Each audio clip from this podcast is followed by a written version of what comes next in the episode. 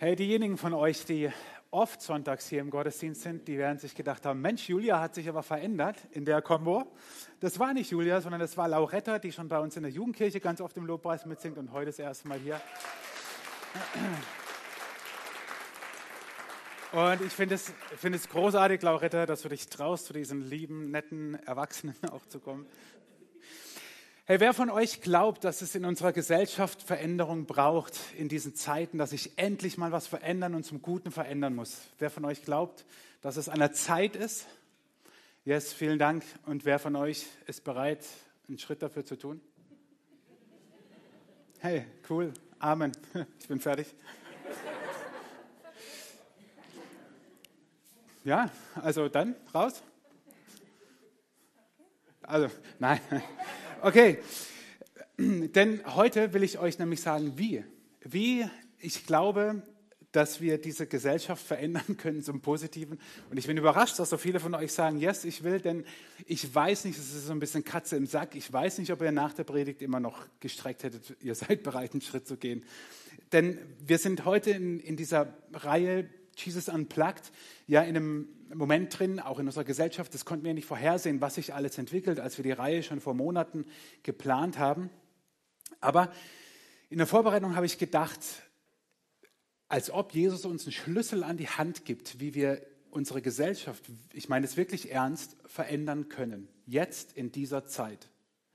Ich werde darauf im Laufe der Predigt kommen.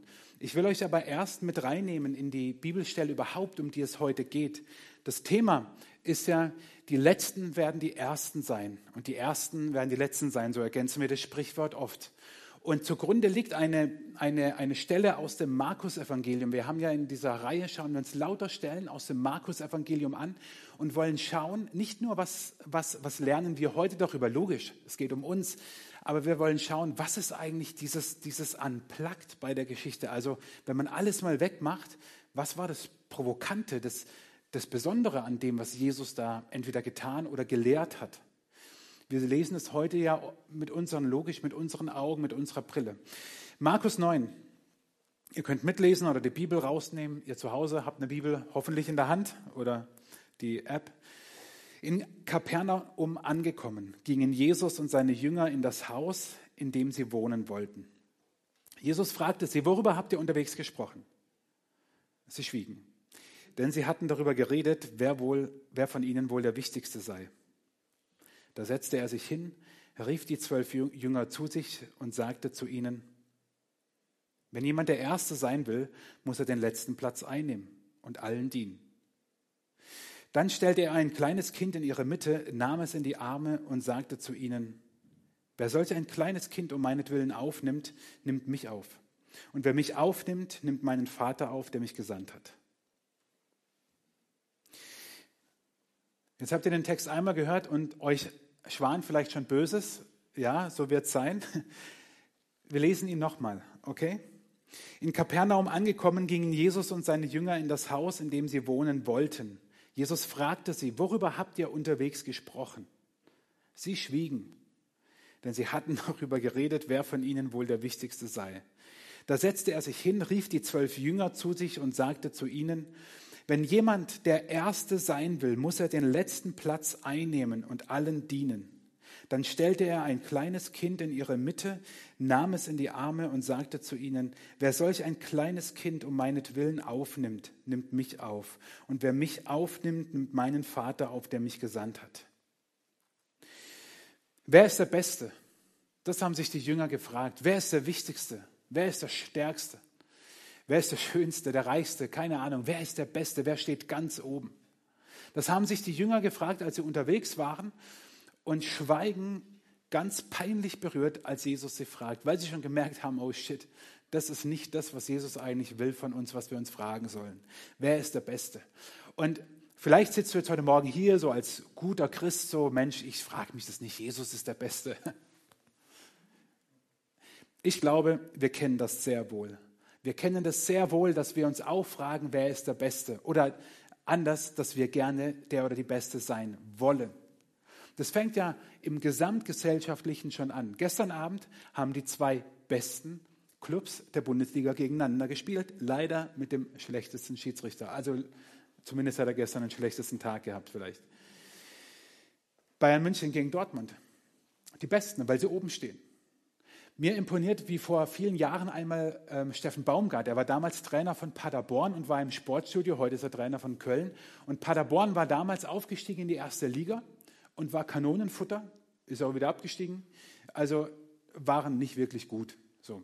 Aber er ist ein Typ als Trainer. Und er wurde im Sportstudio von einem Moderator gefragt, ob er denn nicht mal einen Top-Club trainieren wollte.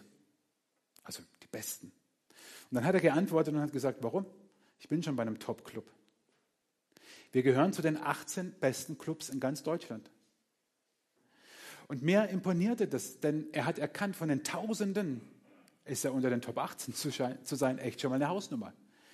Und er hat erkannt, so ein bisschen glaube ich zumindest, dass nicht immer der Beste ist, der ganz oben steht. Aber wir können das Ganze ja auch runterbrechen auf uns, in unser Leben. Wir müssen ja nicht auf die Bundesliga schauen. In der Familie. Wie oft hören wir, haben es schon gesagt, haben es gehört bekommen, haben es in den letzten Jahren, vielleicht Jahrzehnten, je nachdem wie alt du bist, gesagt oder gehört, dass es heißt, ja, aus dem ist was geworden. In Klammern, im Gegensatz zu dir. Oder du hast es vielleicht zu jemand anderem gesagt, aus der Familie, Geschwister, Eltern, Tante, Onkel, was auch immer, Kinder. Dieses, aus dem ist was geworden. Der ist der Beste und du nicht. Denken wir an unsere Kinder. Wenn ich an meine Kinder denke, überhaupt an Kinder, Freundschaften. Wie wichtig ist es da, coole Freunde zu haben? Nicht die letzten Nerds, mit denen eh keiner was zu tun haben will. Wie war das bei dir, deiner Kindheit, deiner Jugend? Ich weiß es noch ganz genau, mit wem man was zu tun haben wollte und mit wem nicht. Wer, wer angesagt war, wo es wichtig war, sich da dran zu hängen und wo du sagtest, na, da lieber nicht, mit dem lieber nicht gesehen werden. Das war so und das ist immer noch so. Und es geht ja weiter in unserer, in unserer Politik. Also geschafft hat es der, der in der Regierung ist und meistens benehmen sie sich dann auch so. Die Frage, wer ist der Beste? Wer ist der Wichtigste? Wer hat was zu sagen? Die treibt uns um am Arbeitsplatz. In vielen Unternehmen gibt es den Mitarbeiter des Monats. Wonach werden die ausgewählt? Sicherlich nicht nach dem, was sie gerade verbockt haben.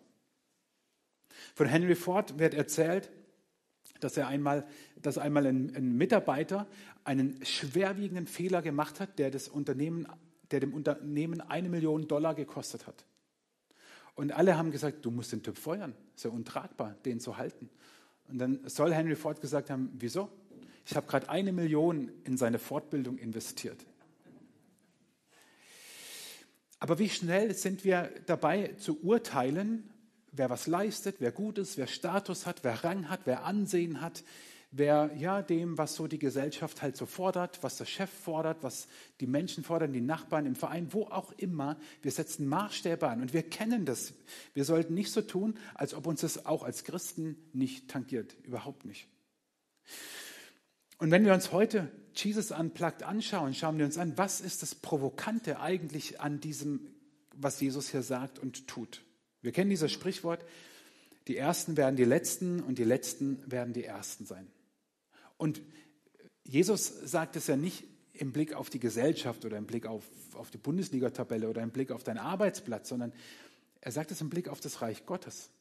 Er sagt übersetzt, ey, wer bei Gott etwas zählen will, wer wichtig sein will für Gott, der soll Diener sein und den letzten Platz einnehmen. Und wer meint, der Held zu sein, der wird von Gott nicht viel Anerkennung bekommen. Er wird von Gott immer noch geliebt werden, ja. Aber Gott wird nicht sagen, hey, guter und treuer Diener, guter und treuer Sohn, gute und treue Tochter, wenn es dir um dich geht. Jesus geht es darum, dass wer erster bei Gott sein will, soll ein Diener bei den Menschen sein. Und bevor wir auf das Diener eingehen, will ich dir eine Frage stellen. Ist dir überhaupt wichtig, dass du bei Gott Erster bist? Vielleicht muss ich erklären, was ich mit Erster meine. Bei Gott können, können alle Erster sein.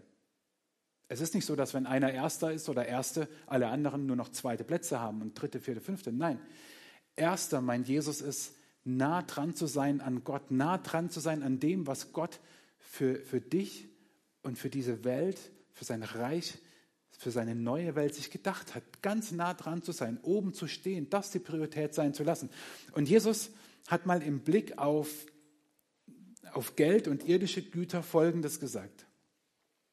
Sammelt keine Reichtümer hier auf der Erde an, wo Motten oder Rost sie zerfressen oder Diebe einbrechen und sie stehlen können.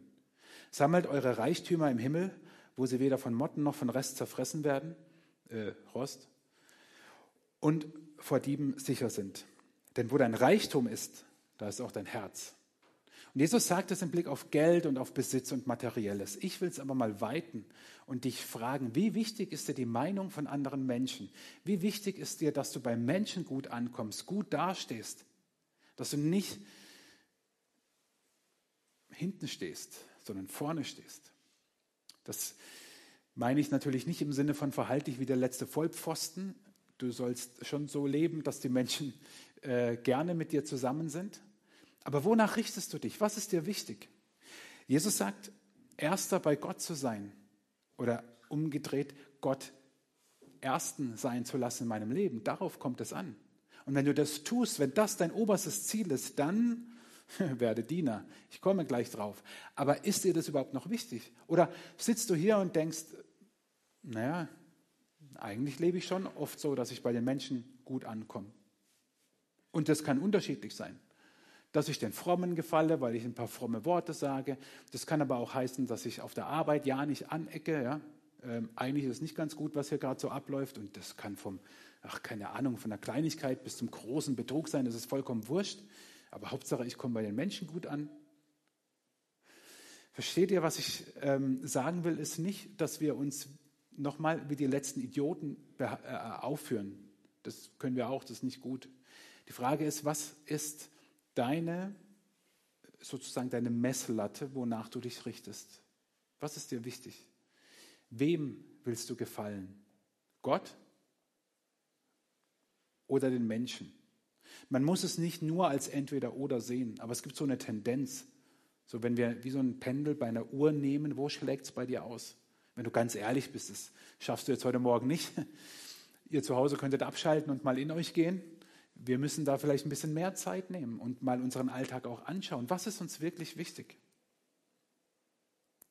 Und Jesus sagt, wenn du Erster sein willst bei Gott und wenn du so ihn Nummer eins sein lassen willst, dann sollst du Diener bei den Menschen sein.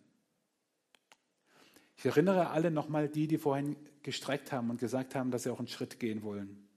Das ist erst der Anfang. es wird echt hart. Auch für mich. Also ich bin ja nicht hier und mache das alles schon. Ja, ich predige ja auch mir selber. Jesus sagt, der soll den letzten Platz einnehmen und Diener von allen werden. Und in der Bibel gibt es zwei Begriffe im Neuen Testament. Sorry, wenn ich euch da kurz mit reinnehme, aber das ist wichtig, weil es rührt nämlich an unserem frommen Denken und unserem christlichen äh, ähm, Bewusstsein dessen, was dienen heißt, ziemlich. Im Neuen Testament gibt es aus dem Griechischen zwei Begriffe für Diener. Das eine ist Doulos und das andere ist Diakonos. Und Doulos kann man einfach mit Sklave übersetzen und alles, was man so mit Sklave verbindet und unterwürfig und abhängig und so weiter, genau, das ist Doulos. Und dann gibt es noch Diakonos. Das meint nicht diesen Sklaven, sondern ursprünglich kann es sogar ein Familienmitglied gewesen sein. Ich nehme mich mal rein in die Zeit damals. Die Menschen lebten ja nicht so wie wir in Singlehaushalten oder in Einfamilienwohnungen oder Häusern, sondern da lebte ja, je nach äh, Möglichkeiten, die ganze bucklige Verwandtschaft zusammen. Und alle denken sich, oh nein. Stellt euch mal vor, ihr müsstet heute mit euren, wenn ihr erwachsen seid, mit euren Geschwistern und deren Kindern und Tante und so. Und wir sind dankbar für unsere Zeit heute. Also je nachdem war das auch nicht immer so, aber es lebte eine Großfamilie zusammen. Und dann konnte einer aus der Familie diese Diakonos-Aufgaben übernehmen. Und ursprünglich war das nämlich der, man würde heute vielleicht sagen, ist so eine Art Haushälter. Aber es ging nicht nur ums Putzen und Tischdecken und Kochen, sondern es ging darum, das Haus einfach gastfreundlich und wirtlich zu machen für die Menschen, die darin lebten. Und daraus wurde, wurden immer mehr Aufgaben, bis dahin gehen, dass man auch ähm, für, für die ganzen Lebensumstände sorgen sollte innerhalb dieser Familie. Und dann wurde dieser Begriff zum Inbegriff von dienen, aber eben nicht wie ein Sklave, sondern als jemand, dem der andere am Herzen liegt, der eine Beziehung mit ihm pflegt, weil er Teil dieser Gemeinschaft ist und dient, weil er dem anderen etwas Gutes tun möchte. Und mir ist in der Predigtvorbereitung so ein, ich sage es immer, so ein Nugget, so ein Goldstück entgegengeflogen. Ich war immer der Überzeugung, Jesus redet hier vom Doulos. Er redet eben davon, wie vor allem die frommen Pietisten in Deutschland äh, geprägt sind. Du musst buckeln ne? und also wer bei Gott was zählen will, der muss das Klo im Gemeindehaus putzen. Einfach weil es eine Scheißarbeit ist. Nicht, weil man dem anderen was Gutes tut, sondern weil man dann ganz unten in der Nahrungskette ist. Und dann bin ich ein guter Christ. Jesus dummerweise aber gebraucht das Wort Doulos hier überhaupt nicht. Er gebraucht nämlich das andere Wort, Diakonos. Und er sagt damit, wenn du jemandem dienen willst und sollst, dann weil er dir wichtig ist dann weil du ihm etwas Gutes tun willst, dann weil du eine Herzensverbindung zu ihm hast. Und das ist für mich ein Game Changer. Weil unsere, was heißt unsere, es ist vielfältig, ich weiß, aber so eine gewisse christliche Frömmigkeit ist so dieses, du musst buckeln und, und untertänig sein und eigentlich eher so in Richtung Dulos, Dulos gehen, in Richtung Sklavenarbeit verrichten, damit du bei Gott Ansehen bekommst. Das sagt Jesus hier nicht.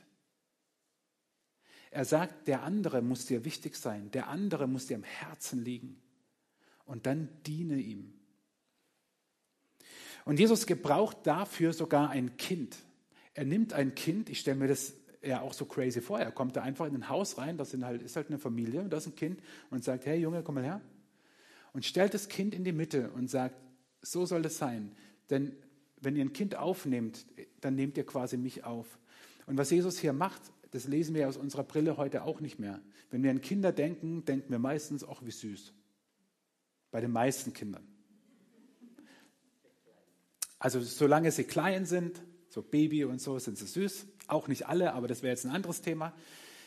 Und wenn sie älter werden, dann, ja gut. Aber solange Kinder so klein sind und nur laut sind und Dreck machen, geht's. Ja, und dann sagen wir, ach, die süßen kleinen Kinder. So, das ist unser, unser Verständnis, unser, un, unsere Kultur, unsere, unsere Gesellschaft. Und es ist auch gut so, dass wir so über Kinder denken. Aber die Menschen damals dachten so nicht über Kinder. Leider, ihr wisst es, wenn ihr so die Reihe ein bisschen verfolgt habt, die Zeit damals war eine streng patriarchalische Gesellschaft oder patriarchalische Zeit. Das heißt, der Mann hatte das Sagen, die Frau war weniger wert als der Mann. Und dann kamen, kamen Kinder und dann die Hunde. Also wenn wir die, in die Zeit damals immer so Vergleiche ziehen, dann machen wir immer, und das ist schlimm genug, dass der Mann mehr galt als die Frau, das stimmt, aber sogar noch mal drunter kamen die Kinder. Kinder hatten gar keine Rechte. Und Jesus gebraucht jetzt ausgerechnet so ein Kind, um zu verdeutlichen, was er meint. Und ich finde das ziemlich herausfordernd. Und ich will euch drei Gedanken mitgeben, warum Dienen der Schlüssel ist. Zum einen ist Dienen das Wesen Gottes. Wir gehen ganz an den Anfang der Bibel, in die Schöpfung. Da lesen wir in 1. Mose 2, dann pflanzte Gott der Herr einen Garten in Eden, im Osten gelegen. Dort hinein brachte er den Menschen, den er erschaffen hatte. Gott, der Vater, als er die Menschen erschuf, er hätte uns ja auch einfach in so einen Bunker wie hier reinsetzen können. Manche sagen, das ist schön, bis man den Fußboden anguckt und die Fliesen sieht. Ist, ist es schön hier? Zugeramschte Ecke da oben? Nein, was Gott macht, er macht ein ganzes Paradies für den Menschen. Er dient dem Menschen schon, bevor der Mensch überhaupt da war. Er setzt den Menschen hinein in ein Paradies und dient dem Menschen. Aber es geht sogar weiter. Von Jesus müssen wir uns mal ein paar Gedanken machen, um den Christushymnus, den ich gleich lese, zu verstehen. Jesus, das ist jetzt ein bisschen Theologie, war präexistent. Das bedeutet, Jesus war schon immer. Können wir im Kolosserbrief nachlesen. Können wir nicht greifen mit unserem Gedanken. Spielt aber auch keine Rolle, Hauptsache es war so. Jesus existierte schon immer. Warum? Weil er Gott ist. Und Gott begann nicht erst irgendwann zu existieren. Auch der Heilige Geist schwebte ja schon bei der Schöpfung über dem Wasser. Also Jesus war immer. Jesus war immer. Und du kannst es jetzt von mir aus so naiv kindlich vorstellen, wie ich das oft tue. Jesus war im Himmel Jesus war in der Herrlichkeit Gottes. Jesus war dort, wo die Engel rumfliegen, wo goldene Straßen sind, wo alle Halleluja den ganzen Tag singen und wo es den ganzen Tag Barbecue gibt. So, da war Jesus. Wo es kein Leid gibt, kein Schmerz, keine Tränen, nichts Negatives, Offenbarung 21. Da, wo die Ewigkeit sein wird, da war Jesus. Und dann kommt er auf diese Erde. Kannst du das nur ansatzweise? Ich kann es nicht, aber kannst du das verstehen? Herr, nie begreife ich die Last, die du getragen hast, haben wir vorhin gesungen. Können wir das verstehen, dass Jesus das tut? Weil er dich liebt? Und dann steht in diesem Christus-Hymnus in Philippa 2, obwohl er, Jesus, Gott war, bestand er nicht auf seinen göttlichen Rechten. Er verzichtete auf alles. Er nahm die niedrige Stellung eines Dieners an und wurde als Mensch geboren und als solcher erkannt. Er erniedrigte sich selbst und war gehorsam bis zum Tod, indem er wie ein Verbrecher am Kreuz starb. Boah, das hat Jesus getan. Das ist sein Wesen. Und wenn er von uns erwartet, dass wir dienen, ich komme gleich drauf, was er vielleicht damit wohl meinte, dann tut er ja nichts, wo er nicht schon ein großes Vorbild war, ohne dass wir am Kreuz enden müssen. Aber er wusste, was es heißt, alles zu verlassen und auf diese Erde zu kommen. Ich finde das faszinierend. Dienen ist das Wesen Gottes. Dienen ist aber auch der Modus aller Veränderung. Jetzt schmeißen wir mal kurz unser, unser christliches Bewusstsein nach hinten. Jetzt geht es gar nicht um christliches, geistliches, sondern um ganz alltägliches. Wer oder was bewirkt in dir Veränderung? Keine Ahnung, du willst früher aufstehen oder früher ins Bett gehen oder mehr Sport machen oder weniger rauchen oder weniger essen oder endlich mal deine Sachen aufräumen, die du daheim in meiner Wohnung liegen lässt, lieber Ehemann. So, was oder wer bewirkt in dir Veränderung? Es gibt drei verschiedene Möglichkeiten. Der eine ist gute Ratschläge, das zweite ist Bibelpingpong und das dritte ist Beziehung. Gute Ratschläge kennen wir alle, egal ob es jetzt Schlafen, Sport, Essen, Rauchen, Trinken ist, gehen wir nur zum Arzt, die haben alle gute Ratschläge. Mit Bibelpingpong meine ich, dass dir dann jemand einen Bibelvers um die Ohren knallt und dann sagt, was du denn bitte verändern solltest. Meiner späten Jugendzeit und so bis Anfang des Studiums habe ich geraucht, eine Schachtel Zigaretten am Tag. Äh, habe in einem christlichen Studentenwohnheim gewohnt und hatte so zwei, drei spezielle Freaks, die dann immer so kamen und sagten, David, weißt du nicht, dass dein Körper der Tempel des Heiligen Geistes ist? Wie kannst du rauchen als Christ? Gut, dass ich Christ war, sonst hätte ich ihm eine gescheuert. Und dachte innerlich nur, dein Körper und dein Mund ist auch ein Tempel des Heiligen Geistes und kommt ein Haufen Scheiße raus. Leute, ich sage es euch, das bewirkt null Veränderung. Wenn es mit der falschen Haltung gesprochen wird. Also ich, ich habe die noch vor Augen, die mir das gesagt haben. Und ich unterstelle ihnen einfach, dass es ihnen gar nicht um mich ging. Sondern es ging darum, ihr frommes Missionsgewissen zu be be beruhigen. Und so ist es vielleicht auch manchmal bei dir. Vielleicht hast du das auch schon selber erlebt oder bist sogar so jemand, der ganz schnell mit Bibelversen um sich schmeißt. Also nichts gegen Bibelverse. Ihr wisst, ich liebe die Bibel. Aber wir können damit auch Schaden anrichten. Vor allem, wenn wir dann meinen, was für den anderen gut ist. Aber was wirklich Veränderung bringt, sind doch Beziehungen. Überleg doch mal, wer oder was verändert, bewirkt in deinem Leben Veränderung.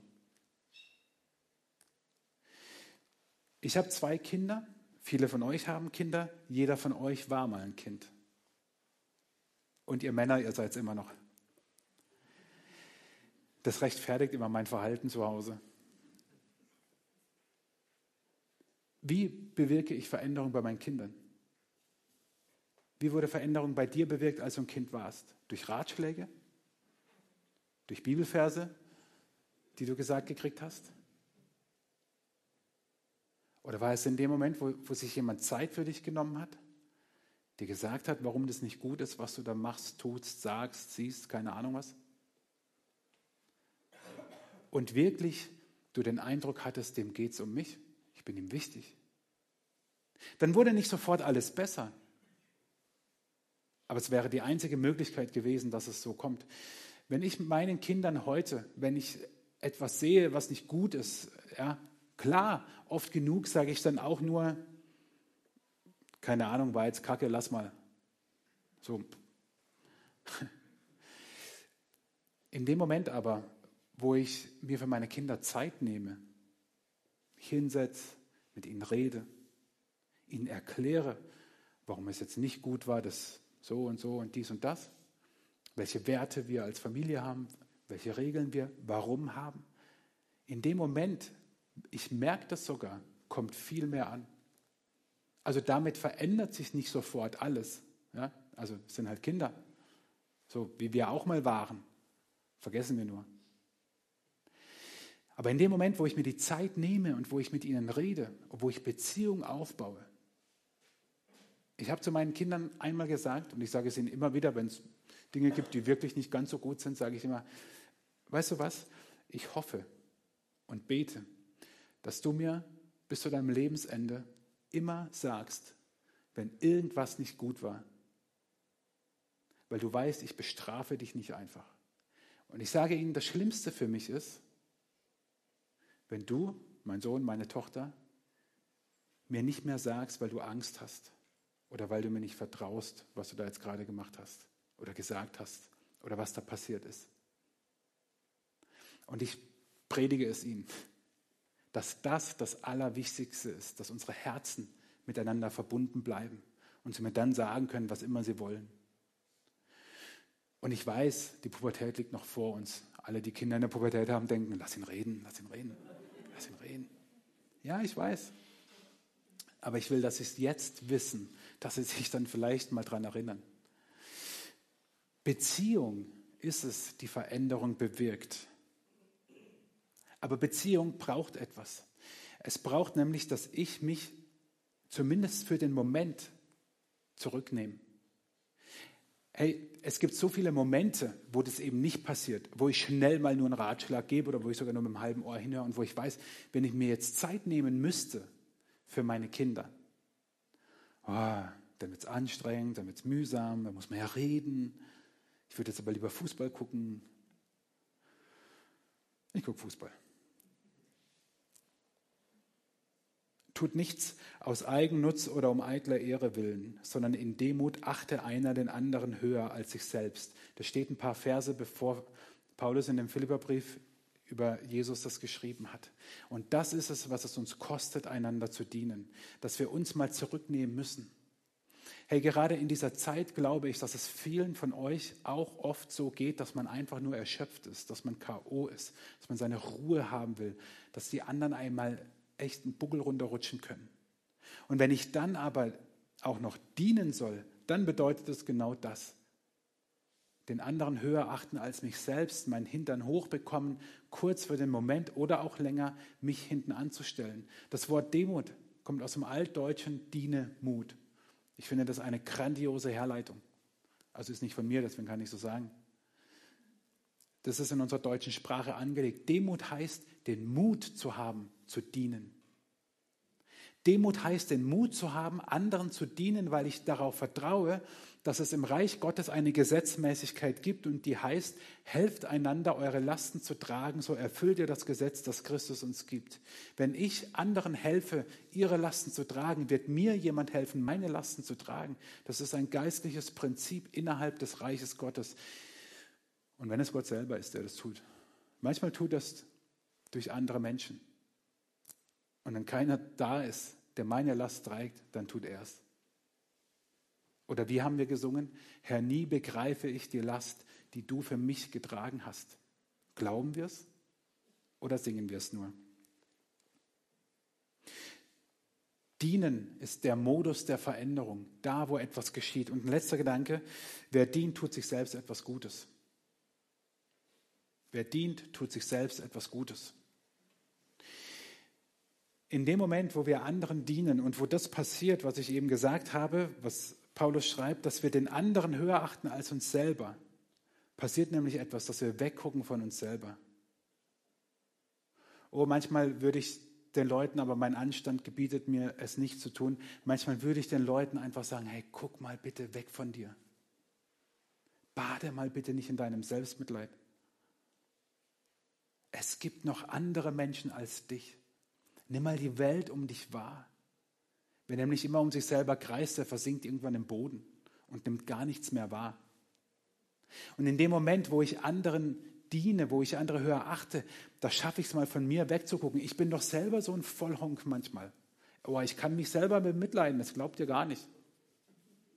Ich habe genau gehört, wer gelacht hat. Ich weiß doch, wie das ist, aber in dem Moment mal wegzugucken von mir und zu sagen, ey, pff, was stellst du dich eigentlich an? Wenn du anderen dienst, wird es dich selber erfüllen. Und ich glaube, ihr habt das alle schon erlebt. In dem Moment, wo ihr anderen etwas Gutes getan habt, wo ihr weggeschaut habt von euch, für andere da wart, in dem Moment wart ihr selber erfüllt, weil ihr gemerkt habt, wie dem anderen es geholfen hat, wie er aufgeblüht ist oder, oder, oder. Wer dient, tut sich selbst etwas Gutes. Warum ist das in dieser Zeit so wichtig? Diese Frage, wer ist der Beste, die sich die Jünger gestellt haben, ja, wer ist der Wichtigste, der Beste, der Höchste, wer ist auf Platz 1 und so weiter. Diese Frage kann man ja mit einer negativen Aussage sozusagen auch ausdrücken, nämlich ich komme zu kurz. Wer ist der Beste? Wer hat das Sagen? Und oft haben wir das Gefühl, ich komme zu kurz. Und ich nehme im Moment genau diese Haltung so oft wahr. Ich komme zu kurz. Ich nehme uns, unsere Gesellschaft, ich kann euch nicht vereinnahmen, aber ich mache es jetzt trotzdem. Vielleicht fühlt ihr euch, fühlt ihr mit und wisst, wovon ich rede. Wir sind im Moment gefangen in einem Corona-Blues. Der Blues ist in der Musikgeschichte, ich hoffe, Martin, ich, war das okay, was ich vorhin so war? War, war gut? Okay. Wenn du ein Beispiel aus der Musikgeschichte bringst und ein Musiklehrer sitzt da, es ist echt dünnes Eis, aber offensichtlich habe ich vorhin das Richtige gesagt. Was habe ich vorhin gesagt?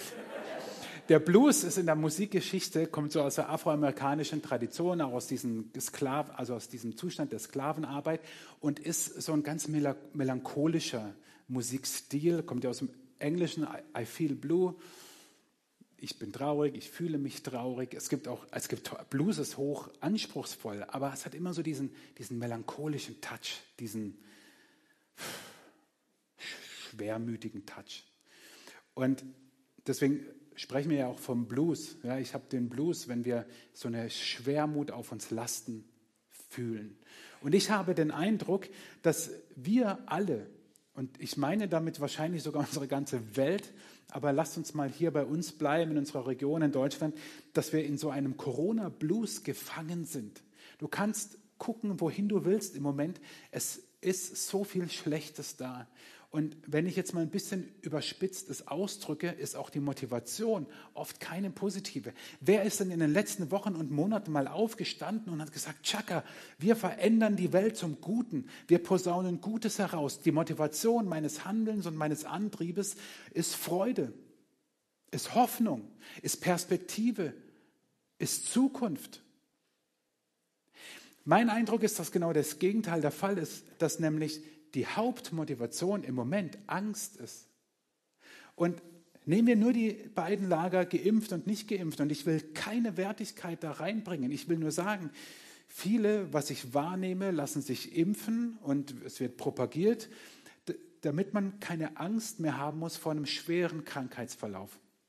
Damit man keine Angst haben muss um sich und andere und was aus ihnen passiert. Aus Angst davor, man könnte ja schuld sein, dass diese Pandemie nicht zu Ende geht. Und diejenigen, die sich nicht impfen lassen, lassen sich auch, ich sage nicht nur, aber auch, ich gucke nur in die Gesellschaft rein, aus Angst impfen. Was könnte passieren? Was ist da drin? Welche Schäden kann ich jetzt oder langfristig davon tragen? Und steckt vielleicht doch noch mehr dahinter? Ich höre wenig ganz positive, nach vorne in die Zukunft gerichtete Aussagen, warum man jetzt etwas tut. Unsere Grundmotivation ist im Moment in unserer Gesellschaft keine positive. Und das ist schlimm und erzeugt diesen Blues. Bis dahin gehend, dass wir oft gar nicht wissen, was kommt jetzt noch, wie planen wir, was geschieht die nächsten Wochen, was geschieht die nächsten Monate. Und wenn wir Veränderungen in unserer Gesellschaft wollen, dann gibt es einen Rettungsring innerhalb dieses Blues, in dem wir gerade ertrunken sind. Das ist nämlich dieser Diene-Mut. Die Demut, die Diene, der Diene-Mut zu dienen, der Mut, anderen zu dienen. Und das ist der Moment, wo du dich vorhin gemeldet hast und dich gefragt habe, bist du bereit, möchtest du Veränderung auch bewirken, nicht nur herbeisehen. Und Leute, ich predige mir selber. Und ich weiß ja, dass ich es besonders doof habe, weil ihr hört mir alle zu, ihr guckt mir zu, das Ding ist online und ihr könnt es alles wunderbar prüfen, ob der das auch lebt, was er da sagt. Ich werde fallen. Aber ich habe in der Vorbereitung mir, und wir sind zu Hause auch oft darüber im Gespräch, und ich bin der Erste, der oft motzt und klagt. Aber ich habe mir neu und wieder mal vorgenommen, ich möchte das nicht mehr. Ich möchte positiv nach vorne schauen und ich möchte dienen. Denn wenn es wahr ist, dass dienen heißt, wir leben Gottes Wesen. Wenn dienen der Modus ist, durch den Veränderung geschieht und eben nicht durch Ratschläge oder durch äh, irgendwelche dahergeworfene Bibelverse, und wenn es stimmt, dass Dienen auch Gutes für mich bewirkt, wenn das wahr ist, prüf's für dich, prüf's für dich. Wenn du sagst, der labert Bullshit da vorne, dann lass es von mir aus.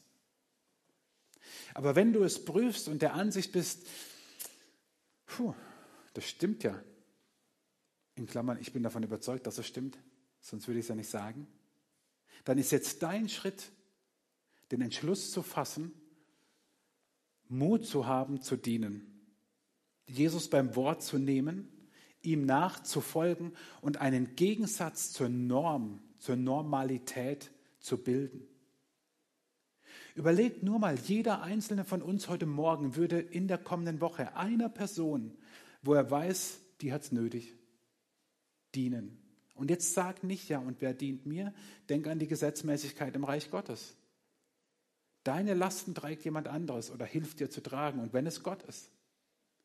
Aber überlege mal, jeder von uns würde anfangen zu gucken, nicht als Doulos, als Sklave, sondern als Diakonos, in der Beziehung dem anderen etwas Gutes zu tun. Und ehrlich, ich meine damit nicht recht zu haben in irgendeiner Diskussion, nicht dem anderen deine Meinung aufzudrücken, sondern ihm einfach nur zu helfen, zu dienen. Wenn es wahr ist, was Jesus sagt, dass wir dadurch erster bei Gott sind und ganz nah an seinem Herzen, dann können wir nichts Besseres in der nächsten Zeit tun, als zu dienen. Und vielleicht fragst du dich, wie soll das Ganze aussehen? Ich werde dir nur eine einzige Möglichkeit geben, weil es in jedem Kontext, wo du stehst, ein ganz anderes als bei mir. Und vielleicht kommen dir schon Menschen in den Sinn und du sagst, ja, ich könnte dienen. Dann tu es. Wir werden gleich dafür beten, dass Gott es uns auch zeigt. Ich will dir aber eine Möglichkeit geben. Wir werden als Gemeinde Weihnachten feiern. Ha, Wunder. Und wir werden an unserem Plan festhalten, wie wir es, nachdem klar war, dass es kein Musical gibt, ich habe es ja letzte in der Infomail geschrieben, wir werden an dem Plan festhalten, dass wir in der Alemannenhalle am 23. und 24. Dezember Gottesdienste mit Mr. Joy feiern. Er war letztes Jahr schon hier und hat kleine Sachen gemacht, hat uns begeistert und das Evangelium verkündigt auf sehr kreative Art und Weise und wird es dieses Jahr mit anderen Dingen, mit größeren Dingen, mit Assistenten tun. Und wir tun es aus, einem, aus zwei Gründen. Wir tun es aus dem einen Grund, weil wir gesagt haben, Weihnachten ist immer der Moment, wo wir dem Wutachtal etwas Gutes tun wollen. Die Menschen, die sagen, ich komme. Wir tun es natürlich alles ver verantwortet mit Konzept, Schutzkonzept, Hygiene und so weiter. Die Menschen, die sagen, ja, ich komme, die sollen etwas Wunderschönes an Weihnachten erleben. Und das Zweite ist, dass wir immer gesagt haben, an Weihnachten, gerade an Weihnachten, wollen wir den einzigen und einzig wahren Namen groß machen, um den es geht, und das ist Jesus. Es geht in, an Weihnachten um so viel Nebensächliches in und außerhalb der Kirche. Dass wir gesagt haben, wir suchen bewusst auch einen anderen Ort, um Jesus groß zu machen, weil es geht um ihn und Menschen finden nur bei ihm Hoffnung. Und wir wollen uns als Kirchengemeinde nicht selber beschränken und sagen, oh, wir dürften zwar, aber nee, komm, wir machen einfach ein kleines Feuerchen und drei stehen drumherum und singen Kumbaya, my Lord. Könnten wir machen, machen wir aber nicht. Weil wenn es uns die Regierung erlaubt, dann werden wir es tun und dann werden wir in Anführungszeichen Werbung für Jesus machen, weil er der Einzige ist, der wirklich Hoffnung bringt. Und wir werden es auch wieder tun mit den Kleinsten, mit dem Wimmelgottesdienst in Stühlingen. Für die 0- bis 7-Jährigen, das wimmelt dieses Jahr halt ein bisschen anders, als es sonst wimmelt, das müssen wir mal gucken. Ähm, aber wir wollen auch hier Familien sagen, euch ist heute der Retter geboren. Darum geht es an Weihnachten. Und wenn du nicht weißt, wie du jemandem dienen sollst, wie du ihm helfen sollst, dann lade ihn dazu ein. Ab nächsten Sonntag gibt es auch Flyer en masse, die ihr mitnehmen könnt. Ansonsten kann man auch digital ganz gut einladen. Wenn du nicht weißt, wie du jemandem helfen kannst, dann lade ihn dazu ein, weil er wird bei diesen Veranstaltungen an Weihnachten Jesus begegnen. Davon bin ich zutiefst überzeugt. Und ich habe euch vorhin gefragt, wer bereit ist, eine Entscheidung oder wer bereit ist, die Veränderung selber zu gehen. Und es war gemein, ich gebe es zu. Ihr wusstet ja noch nicht, was auf euch zukommt. Aber jetzt frage ich euch das nochmal, wer diese Entscheidung treffen will, dass wir diesem Corona-Blues entsagen. Wir können nicht fliehen, er ist um uns. Aber wir können eine Entscheidung treffen und sagen, ich will diesen Dienemut leben. Ich will den Mut haben, wegzuschauen von mir. Ich will den Mut haben, wegzuschauen von manchen unsäglichen Diskussionen und Verunglimpfungen und Stigmatisierungen. Ich will dienen. Es ist deine persönliche Entscheidung. Ich, wir wollen jetzt gleich mit einem Lied auch festmachen, weil dieses Lied wie ja einfach zum Ausdruck bringt, dass wir von Jesus erfüllt werden und er treu ist und wir so mutig diesen Schritt gehen können. Ich bitte euch, dass ihr alle aufsteht, weil man im Stehen viel besser singt. Vor allem bitte ich euch aber aufzustehen, weil es vielleicht manch einen unter euch gibt, der sagt, ich will diese Entscheidung ganz bewusst treffen. Ich will aufhören, mich von diesem Blues vereinnahmen zu lassen. Ich schaue auf Jesus und vor allem will ich anderen Menschen dienen. Ich will ihnen Hoffnung bringen. Ich will wegschauen von mir. Ich vertraue, dass ich versorgt werde, weil Jesus mich versorgt durch andere, die meine Last mir helfen zu tragen, oder er macht es irgendwie direkt. Und es ist deine Entscheidung, auch wem du dienst. Lass es dir von Gott zeigen. Aber stellt euch nur vor, wir würden, würden beginnen in der kommenden Woche bis hin zu Weihnachten und darüber hinaus unser Umfeld zu verändern. Den Menschen dienen, weil sie uns wichtig sind. Und sie hinzuweisen dadurch auf Jesus. Es würde so viel verändern, so, so viel. Jesus, wir brauchen dich dazu. Wir brauchen dich, um diesen Mut zu haben, zu dienen. Wir brauchen dich, um wegzuschauen von uns. Und wir brauchen dich, um innerhalb dieses Corona-Blues aufzublicken auf dich. Wir wollen unseren Blick heben, Jesus, dich anschauen und wissen, du bist da und du gibst jedem von uns, was er braucht. Gib uns den Mut zu dienen. Gib uns den Mut, für andere da zu sein. Gib uns den Mut, sie zu lieben, weil sie uns wichtig sind.